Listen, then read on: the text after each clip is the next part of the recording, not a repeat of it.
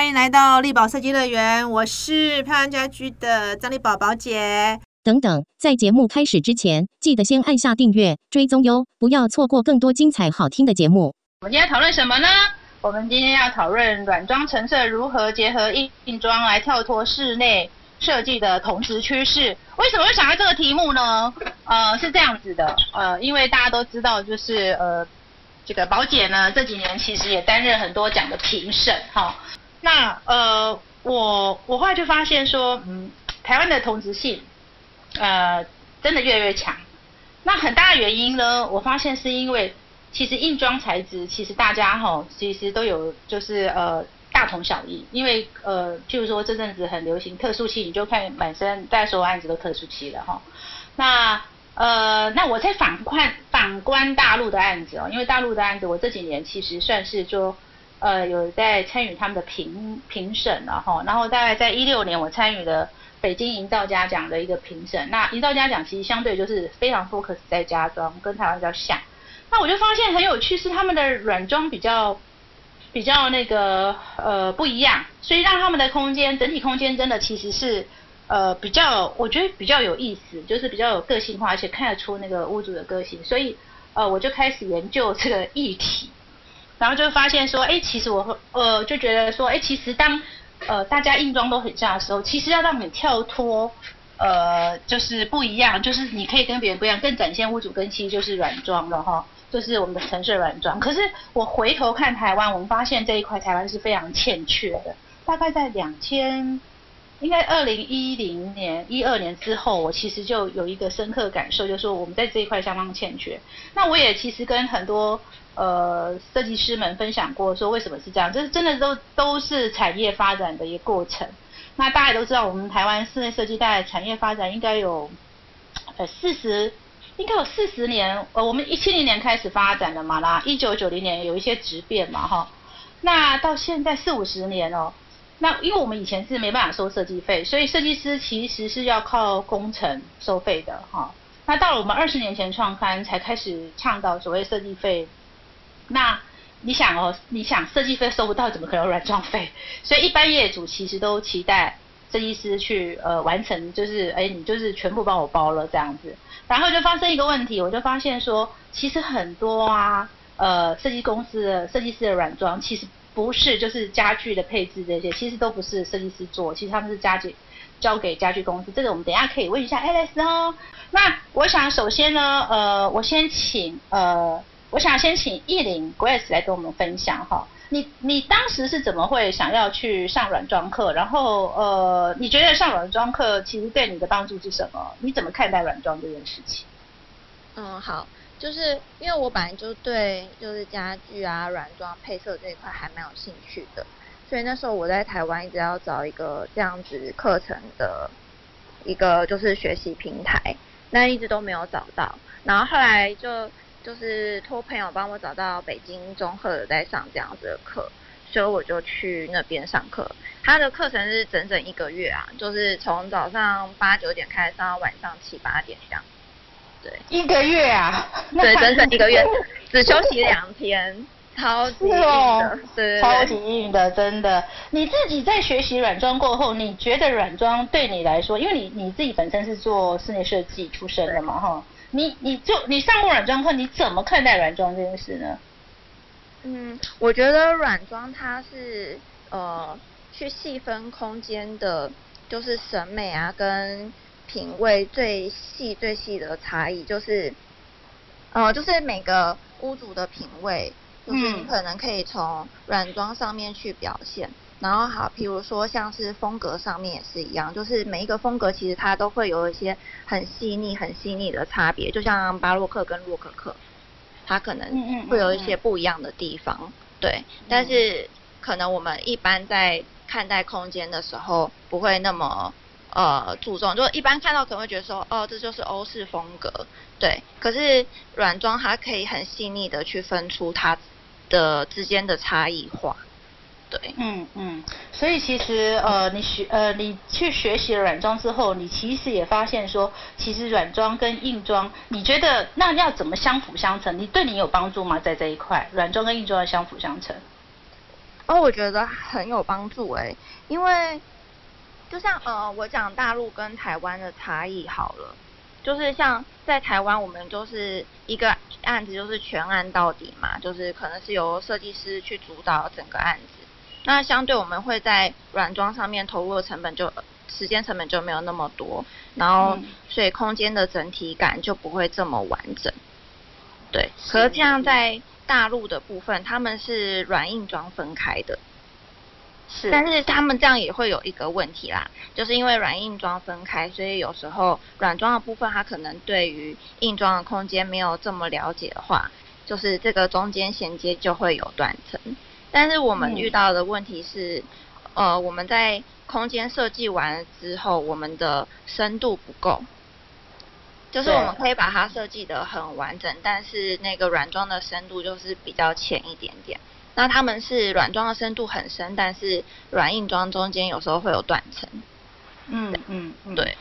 对。其实其实这个就一直是一个问题哦，因为在大陆其实大家可能比较呃呃，因我觉得熟悉大陆市场的可能都知道，其实，在大陆软装是可以收费的哈。那呃，他们不是说只有硬装才收费，是软装也收费哈。那在台湾目前人软装收费的其实老实说不多哈。那呃，我我我觉得比较比较，它跟我们很大不一样，是因为我常常跟人家解释这件事情，很多人觉得说，哎，为什么我们台湾没有这个软装不能收费？其实这个真的是一个因果，这是一个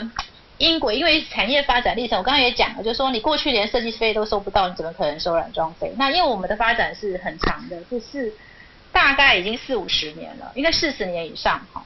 那可是大陆呢？其实他们是这样，他们零其实他们真正室内设计发展，其实是在零八年。零八年他们发展的时候，其实很多国际性的呃设计公司进来的时候，就有软装这件事。也就是说，就好像电话，他们电话他们没有没有经过拨接，然后就一下跳到那个呃手机智慧型手机一样的概念，其实是一样。就是说，所以他们一开始就已经收到接收到是一个比较完整的制度。所以他们其实软装本来就收费，不过他们硬装在家装的硬装是到了一五年过后吧，我觉得是一五年过后才比较有收费的概念，其实还是比台湾晚一点，但是软装收费比台湾早。那呃大陆这一块呢，其实我可我也可以跟大家分享，因为我最近在采访他们，我最近在采访五十家大陆设计公司，所以呢，我我最近也发现他们其实，因为他们最近有一个政策叫精装修房。精装修房的意思就是，它天地壁都已经就是天，它不是天地壁帮你做好，它是连橱柜啊什么都做好了。那他们后来就发现说，你唯一能够改变，因为就变成说精装修房大家长得都很都一样啊，柜子也一样，那墙墙壁的材质什么都一样啊。那唯一能改变其实就是软装。那我也看了很多案子，真的我就必须那个讲说软装的冷两软装的神奇力量真的是蛮大，明明就是同样一个精装修房，建商给你的东西一模一样，它就是可以做出完全不一样 style 的的的案子，所以我觉得这个是一个环境造成。但是我必须说，我越了解软装，我就会发现其实软装很蛮难学习的，非常难学习，因为。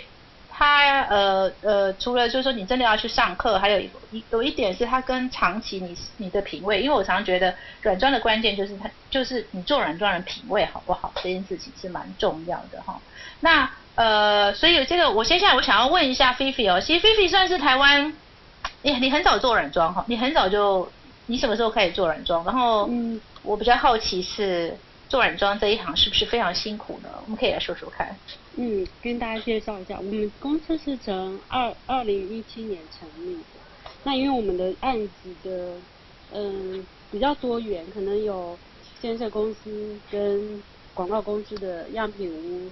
食品屋、接待中心，然后再来就是设计师的案子。那设计师的案子又有分住家的案子，跟他可能要拍照、比赛或者是呃媒体行销。需要一些饰品的布置，那另外也最近这两年我发现，也有一些业主也会来找我们做软装的设计，或者说他哎他有找了硬装的设计公司，他会觉得说那软硬装应该是分开的，然后他会再另外找我们去配所谓的家具啊、家饰品啊、窗帘跟灯具。但目前公司主要的对主主要的案源大概是这嗯三个部分。地产看起来是你的一个主力嘛，对不对？然后对，目前、嗯对样品屋、食品屋算是比较公算是公司的主力，占我们的案源的大概呃六成左右。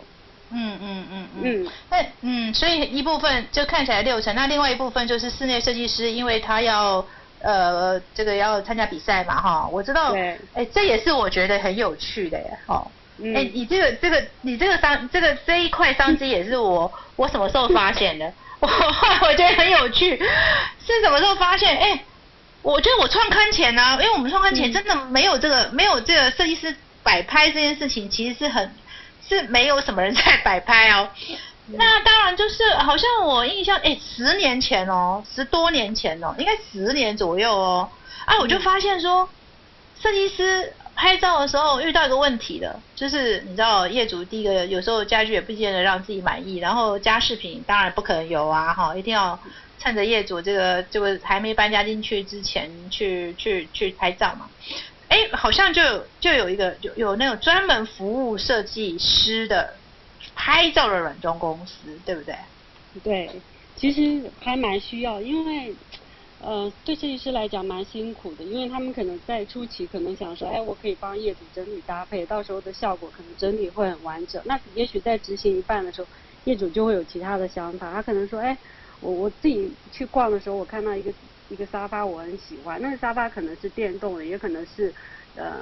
沙发的背很高很厚，那这时候设计师就会很烦恼，说啊，那我这一场我原本预计我要好好的去拍照，好好的投广告，好好的行销，那现在就卡在这些问题啊，那就会请我们协助说、啊，那现在我我要拍照要怎么办？那这种情况我们就说，那可能我们就去沙发用借的，那其他的部分我们想办法来去整个去整合。那有时候我们到现场觉得，哎，比例有点不太对，或东西放的太太多或太拥挤，我们现场也会重新去把它重新组合排列一下啊。那如果没有床头柜怎么办？我们是不是可以用小茶几去代替？因为拍照有时候可能就是角度、位置，或者是说我们其他可能用其他的一些大大件的单品去取代一下，会发现说啊，设计师在这一块有时候会想要一个作品的完整性，但那碍于有一些软件的不完整，会有一些比较辛苦的地方，对，就会需要我们的软装的专业下去去让它整个空间更完整一些。嗯，那你设计师这一块在目前占你总业绩多少啊？嗯，大概三成三成左右。如果是室内哦设计摆拍的部分，那因为这三成里面还有一成，大概是有些设计师也会想说，哎，软装可能是我们比较专业，那他也会跟我们谈说，这个案子跟业主已经呃也签约了，现在目前工程也开始了，那我们可不可以把软装切开来去由你们全权负责？然后我们这边就会做所谓的软装的提案，然后材质的搭配等等。目前设计公司也会有这种状况，因为有一些说真的，可能是工作室啊。呃，人手也没有那么多，那嗯有可能嗯自己要忙着画图、要监工、要干嘛，他就觉得可能自己对本身对软装这一块也没有那么的了解，不管是材质的搭配或色彩等等。因为我觉得硬体是比较呃理性，或是比较是呃怎么讲强硬的。那软装这种东西其实是蛮感性、蛮直觉的东西。我觉得在嗯对部分设计师可能对这个地方，我觉得敏感度或者是呃色彩的搭配等等，会需要由我们比较专业的软装设计师去提出一些建议，或者是呃更好的一些搭配的方式。嗯，那我可以请问一下吗？就是像你配合的软装的设计公司，就是真的就是不要摆拍的哈，就是真的找你配合的设计公司，它的服务的业主大概是什么样的一个层级？我觉得是中高哎、中高层级，而且在这种情况下，业主也可以接受的。比如说，可能设计师也会先跟业主讲说，哎，我接下来我可能会请一个我们长期配合的。软装设计公司，我们由专业的。软装的。团队来为你服务。当然，这个部分要会跟业主去先说明，因为在软装提案或设计过程中，我们也是要收费用的。对，所以嗯这个要业主他认可，他也尊重哦，软装是一个专业，因为我们这样 run 下来，也有一些业主是没办法接受的，他可能听到说，哎，中间怎么又有软装设计师？我们，不要，你就是他会想说这样子，我可能会多花很多的费用，因为其实试过蛮多蛮多 run 过蛮多次，会有一些业主会有这个担心。那有一些他觉得他对软装本身就有个概念，也有业主来找我们说，哎，我要先配软装，我就要配到我喜欢的沙发之后，我再来决定我家要怎么设计。他已经设想好说，我不要很嗯复杂的硬体的设计，我要以软装为出发点，我要选中我一个我喜欢的沙发，或者是我自己有收藏，比如说我我收藏一个。古董的家具，或我收藏一幅画，我是由这个去延伸我空间整体的设计跟配置。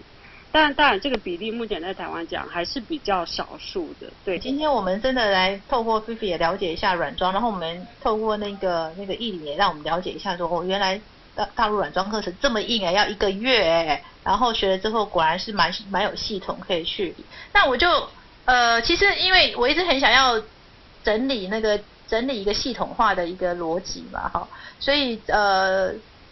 ，Kimi 大概被我逼得很惨，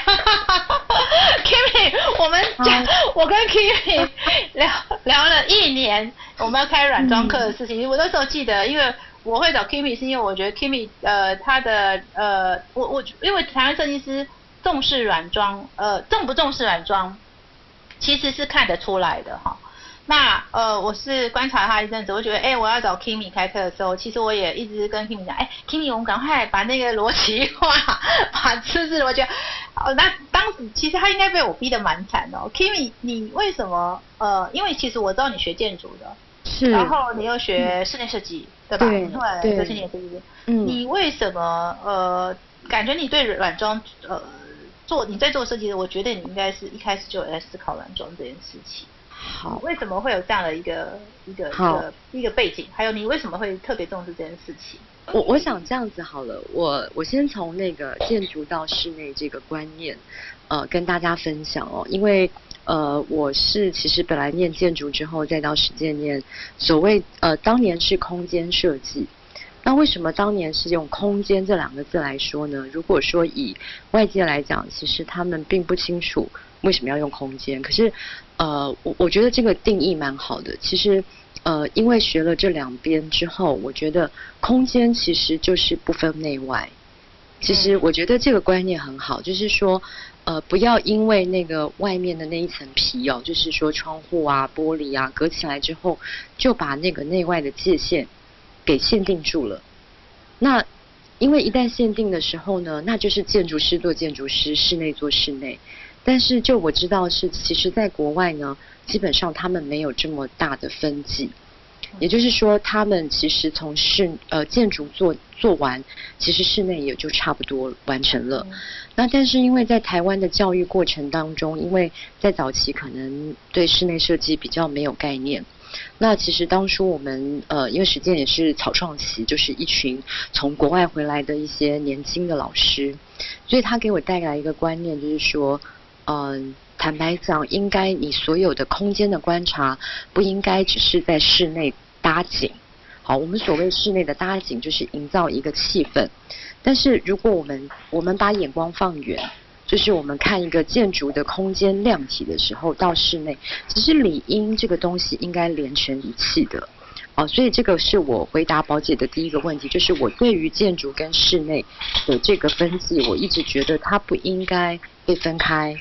那宝姐，请问一下，你第二个问题是什么？就是为什么你你看到你从，因为你知道吗？学建筑到那到室内的人，其实空间都是非常建筑，但是我觉得你的设计不一样，你为什么一开你会？感觉你对软装琢磨很深，应该就是你的设计应该在一开始就是思考软装，这是你什么样的背景去造成你有这样的一个思维？嗯，刚开始因为我是从商业空间出身的，因为我在原相建筑师事务所，在拱书章拱先生那边的呃公司待了三年，后来因为呃一场生病哈，然后所以呃生病了一年，然后我的学姐就邀我一起。啊，去跟他一起合伙开一家公司。那这个公司呢，其实我们的组合很有趣，因为我是从龚书昭那边出来，那他是从胡硕峰老师那边出来，所以基本上我是一直在从事商空的这些设计，而他是在做呃室内设呃那个住家的设计。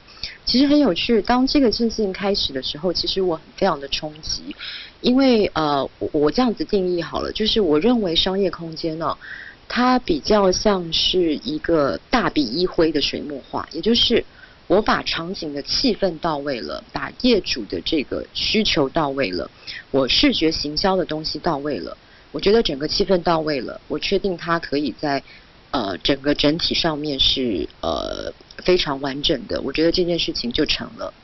可是我后来接触了住家，我觉得它很有趣，它很像这个。呃，所谓的工笔画，什么叫工笔画？就是一笔一笔一笔。因为在住家里头，他很在意他的每一平，甚至每半平，甚至连平都不到的一个小空间，他要怎么安置他的东西。所以其实这个当时是很冲击我的，因为我 就说啊，怎么空间需要这么局促，然后每样东西都要。呃，放成就是你知道要设计规划到这么细腻。坦白讲，我大概撞墙了好几年。可是我很谢谢我的学姐，因为她在胡硕峰胡老师那边待了七年，所以她有非常深厚的底子。所以我在他面呃的呃我们一起合合合合伙的过程中，我发现我学到了一件事情，就是哇，原来。商业空间跟室内空间有这么大的不同，所以其实我我觉得可能耳濡目染，我就开始呃，我觉得最深刻的一件事情就是呢，呃，学姐有一个案子，她就是说，嗯，她接到的这个案子呢是业主呢希望她，她就说，她就跟那个我的学姐说，是这样子的哦，我跟你讲完之后我就要出国喽，我希望回来就带了皮箱，我就可以进来了。也就是说呢，他进来的时候，就是所有的东西我细到可能连个吹风机都已经放在那里了。然后之后这个东西完成了之后，你知道他的业主就非常满意，也没有任何挑剔，因为我的学姐是一个非常细腻的人。所以在这件事情之后，我就说哇，原来住家有这么多细节要去呃了解。那再来就是刚刚您提到说。我怎么样去关照软装？我坦白说，嗯，因为比较呃早几年，就应该说早十年的台湾，或是早二十年的台湾的室内设计，坦白讲都会是一些大师级，比如说，就像现在的工艺设计哦，如果一些年轻辈的。呃，设计师应该就了解，就是我们那一辈的可能就是龚书章先生，然后呃姚振仲先生那些可能就是我们觉得遥不可及的大师，所以他们其实建呃都是建筑的背景，所以他们对空间的尺度跟空间的掌握，他们觉得只要我的每一个平面配好了之后，我觉得那些细细麻麻的东西都是小事。然后，所以就变成说，我觉得在空间的操练上面，跟我们看到的尺度，其实都非常的空间跟非常的硬。也就是说，建筑体毕竟它看起来比较冰冰冷，但是在后几期，我发现，呃，就像刚刚呃菲菲所说的，其实大陆它其实真的是一个时代开始，它就已经是全部到位。可是因为我。完全应该是说，我只有接触过一次的样板房的设计，好，所以呃，对于样板房的这个软装，我觉得跟室内好像有点不同。那呃，应该怎么说呢？我觉得我会不会有点太离题啊，宝姐？好，我应该回头 对，好，应该回头说哈，就是说我其实没有思考什么叫做。建筑什么叫室内？什么叫软装？我觉得它理应在我接触到业主的事情的时候，我第一时间其实就非常想要了解它，因为可能是我的个性，我比较习惯倾听，所以呢，当业主来的时候，我会花非常多的时间去了解他。那怎么了解他呢？可能是从他的个性，可能是从他的习惯。可能是从他的服装，其实这都无关呃我的设计哦。其实我就是开始慢慢听他聊天，然后问他喜欢什么，喜欢什么颜色。从这个心理的状态，我开始了解这个业主他的背景。好，所以从我了解了这些资讯之后，我有点像心理医生在听诊。所以我听完之后，我就觉得，哎，我觉得他可能比较会喜欢什么样的东西，我才会开始。往设计往下做，所以在这样的状况下，我已经调查好他他有什么样的收藏，然后他的衣服长的多还是短的多，等等这些细细麻麻的东西，其实早在我做设计以前，我就已经算是很清楚了。所以就变成说，进入到是呃硬体，再进入到软装的时候，其实我就已经把它有的收藏跟它的一些摆放的东西。可能我都已经在这张平面图，在我的脑海里头已经变成三 D，然后包含它的家饰品要怎么放，都已经完整了。所以呢，因为我我的个性是比较习惯家饰，呃，我我我一直觉得家是业主的，不是我的。我一直希望我可以在背后变成他们的双手，只是因为他不能画图，所以我就尽量努力的在他的给我的一些资讯，我把它。变成立体化，然后让那个家变得像他的样子，所以这一直以来是我很习惯的一个反射动作。所以呃，要谈软装是什么，或者我怎么规划，坦白讲，我觉得是一个倾听完之后一个很很自然的动作，因为你的资讯够多了。就像我想要了解一个人，有点像谈恋爱的过程吧。我一直想说。呃，设计这个东西其实就是一个谈恋爱的过程，业主跟你都要一个有一定程度的喜欢，跟有一定程度的默契。那这样子，在我们可能一个室内设计要做半年好了，那大家会是在一个很愉快的气氛里头进行。那那个东西就是你在他的互动当中，你就可以了解很多，然后就会这个房子最后的完整就是他的样子。我我一直希望完成的是他的样子，不是设计师的样子。这是我一直的初衷，到现在也是。软装其实是非常需要提升的，因为我我也发现说，其实台湾的软装为什么都很像的原因，其实是因为呢，呃，这背后呢，呃，有个很重要的因素就是，其实后来才知道说，很多设计公司的家具其实就因为其实软装家具已经算最大宗，它不是自己配的，它其实是给。呃，家具公司配的，好，这个是我看到的哈。会关于这一点呢，我就要来问问 Alex，蜂巢设计 Alex，因为你自己呢有面对非常多的室内设计师哈，我想了解哦，你怎么看待室内设计？你现在因为你跟设计师也在，我知道很多设计公司的软装应该都是家具公司配的吧？呃，对，有一对吧？哈，有一部分对，是是有一部分哈，那。你怎么看待室内设计师，就是台湾的室内设计软装呢？你怎么看待呢？你觉得室内设计师对于软装的呃的了解，你觉得呢？你的观察是什么？我的观察是因为刚才宝姐有讲到很多室内设计师，台湾台湾软装不不发达的一些原因呢，还有一部分原因是我觉得台湾的建筑可能是因为建筑本身的法规，或者是我们地震多防火的要求，或者是建筑不知道为什么出，所以我觉得很多室内设计师花很多时间去解决建筑要遮盖建筑本身一些缺陷的问题。以至于呃花然后花很多精神在做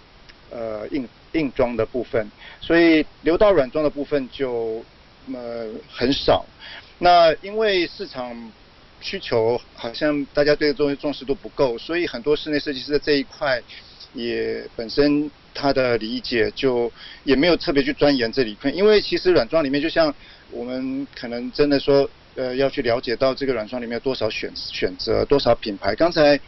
呃，艺林有提到，比如说每个风格细化，其实有有很多，你需要知道很多资讯，你才有办法做出一个呃有意识的选择。那这个这个如果如果大家没有特别去研究的时候，其实他可能就会想说，那反正就是很机能性的，我要配个沙发，那我我可能就把它找给我最常配合的。如果是定制厂商的话，他可能他全部给他了，然后定制厂商就。就就配他常常配的那些东西，因为通常大家配新的东西都会有风险嘛，那你配旧的东西就就当通常大家觉得比较没有风险。我觉得这是一个很重要的原因，就是因为为了为了避免大家的风险，最后就会倾向选择一样的东西，然后最后就会我们看到的现在这个行业的面貌，可能就我觉得这我觉得这是一个蛮重要的原因的。那如果说，如果我们台湾室内设计师，你觉得在品牌对品牌的理解，你会建议台湾？因为我一直觉得品牌呃理解理解家具家家具这些品牌，其实是做软装蛮基础的，必须要有的。没错。呃，知识这样子，因为你才会知道说，哦，他喜欢什么美式，那可能哪一个品牌是你一定要考考虑的嘛，哈。那美式家具又分很多种，有大的，有小的，有非常传统的美式，当然也有。现在也有不同的美式嘛，哈。那其实我我我发现很多设计师其实在这一块啊，是连品牌都都不认识。那以至于呢，我又发现大家就是哦，只要哪一个网红设计师，就是比较网红一点的设计师，用了某一张椅子不得了了，大家都觉得那张椅子很棒，然后就开始就出现这张椅子哦。然后其实讲讲出来就是你对家具品牌不够认识。嗯。好，那你会给台湾？我们设计师在场，我们非常多，今天来听的非常多设计师，什么样的建议呢？怎么认识家具品牌？我我觉得呃，因为我不知道，可能是因为台湾的资讯呃，就是呃，大家吸收资讯的管来源，可能是不是因为我们还是比较先先先比较关注从日本或者是日韩的消化过的东西之后再转换台湾的，我觉得大家。家具最最热认识比较深入的，我觉得还是北欧风格的家具，大家有比较深的认识，因为它在使用搭配上面也也比较可能大家觉得也比较容易处理，然后业主也很容易接受。那呃，所以我觉得往外拓展的话，其实就是可以从从这个作为一个起点，大家已经比较熟悉的领域，可以开始再拓展到我觉得。呃，其实其实通常我在讲了解了解家具，其实这个我们我们通常会对几个不同的呃地地方的家具大概品牌有一些一些粗浅的概念，比如说意大利的品牌它有的优势，嗯，通常豪宅大的房子，你为什么会比较需要意大利品牌？因为它通常它里面的设计的气势、它的艺术性，它跟表现出来的跟北欧风格的家具其实就是。不太一样，然后它还有很多呃很概念性的设计，那这是意大利设计的特色。法国的设计的呃精巧，然后又融合一点摩登前卫的这种融合，是又是一个法国人不才做得出来的另外一种特色。所以每个品牌每个国家各有一些特色之外，然后进一步去了解说，在每一个比如说意大利品牌里面，它着重它的概念性、艺术表现性，那但是每一个品牌又都很不一样，那我觉得可以从呃慢慢大家可以从朗朗上口的大品牌先了解之后，其实你可以开始进一步了解很多很有特色、很有个性的品牌。就好像我们了解时尚，我们如果知道 LV、GUCCI 之后，其实这已经不能再满足我们了。我们会想要知道更多、更更多、更有原生性、更准确的品牌来表达我们在创作上面的企图，然后给业主。更提升他的实现他的想法的一些理呃的理念，那这时候你就需要了解很多呃很有特色的品牌，比如说像呃大家最熟悉的意大利品牌，大概都是从在米兰周围的这些大品牌啊，比如说呃米诺提啊、B M B A 这些，大概是大家最耳熟耳熟能详的品牌。那像蜂巢我们代理这个 Adra，Adra 是来自佛罗伦斯，它是康尼的品牌。他他就有这种他完全不不太一样的态度，比如他会强调说他不是他们比较有一种从呃设计的态度上就不太一样，他们觉得米兰的米兰的设计着重在外形的呃雕琢变化，那呃佛罗伦斯的设计它从概念上从设功能上面他就想要突破，一个沙发不只是只是呃。一个靠背面对着电视机，它可以是它完全拆开拆解开来一个沙发的机能，重新去思考沙发在一个空间中可能可以扮演的角色。那他用这种角度去设计出来的沙发，就跟啊米兰的品牌设计出来的东西完全不一样。那如果你去我们更多去了解每个品牌后面的这些故事的时候，我觉得慢慢的你就会知道说，哎，某一些业主他的空间可能需要用到这样子比较有机的表现形式。来表现是最能够凸显这个空间的特色。那有一些你可能觉得它就是很严谨、很嗯希望更主流一些，那你可能就会选择呃不同的产品。那所以这个这个这个东西真的就是从应该怎么讲，就是从还是从大家最熟悉的，可是你可以慢慢把我们把好奇心拓展开来，进入了解更多很有特色的品牌，然后还有很多品牌甚至是呃不是风格上面的差异，它可能是技术上面的差异，呃那个比如说呃不同的品牌在呃塑料的材质的运用的高，每一个品牌每一个行业大概都有一些典型的品牌，金属运用的品牌有特别的家具的品牌，专门擅长运用金属。那有一些擅长运用玻璃，那这些就是特色品牌。那我觉得这些加起来会很大程度帮助我们在选择呃设计的武器，我觉得会会会很有帮助。那呃，我觉得软装真的呃，我我一直很期待，就是说台湾的软，呃，因为我真的发现台湾的硬装有个问题，就是大家对材质追求太同质性，只要在流行什么，马上就马上就是就是呃，最近是我看起来是特殊漆风嘛，对不对？到处的特殊漆，那无缝地板特殊漆，差不多就这样啊。那可是这个时候，如果你软装有一个很大变化的话，其实它就会让你的空间产生很大不一样。呃，它的它的那个它的样貌跟风格就会有很大的差异性，这也是我一直觉得软装非常重要的原因。呃，去年我们点了一个好好住的，就是北京好好住的营造家奖，然后这个案子后来得到了呃，应该我记得好像是银奖，那为什么这个案子呃，当时他在陪证的时候，呃，如果从评审的呃，美学来看，也许很多评审不会不见得是认同，因为你知道，我们很多评审其实是偏建筑的，建筑的人不喜欢太呃太比较相对比较，因为比较复杂的一个家饰。可是那个案子比较特别，是你可以看到那个案子，呃，屋主本身的收藏是很日式的，它有日式的东西，它有欧式的东西，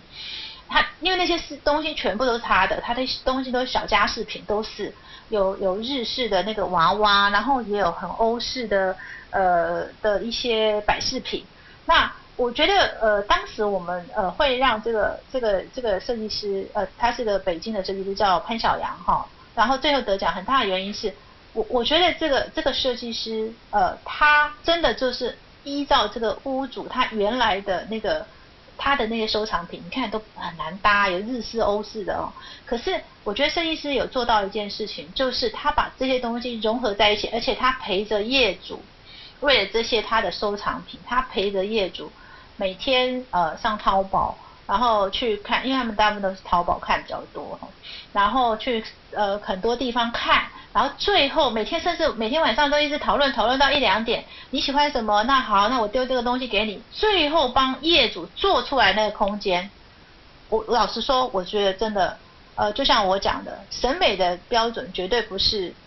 你设计师你决定的，也不是我媒体决定的，其实是屋主决定的。但是我们能为他做就是提升。我们可以帮他提升他的品味，提升他的美感。那这个案子其实当时，呃，如果呃，主要是因为那个设计师有来 present 哈，他们他们这是一个比较特殊的点评制度，就是设计师会来会来 present。我我觉得听了我我我觉得非常感动，我觉得这个才是真正的呃软装哈。当然我也谢谢所有人，我们谢谢 Kimi，好，谢谢谢谢菲菲，然后谢谢 Grace，然后谢谢。Alice，谢谢。好，那我们今天就到此为止哦，谢谢大家，晚安喽。拜拜，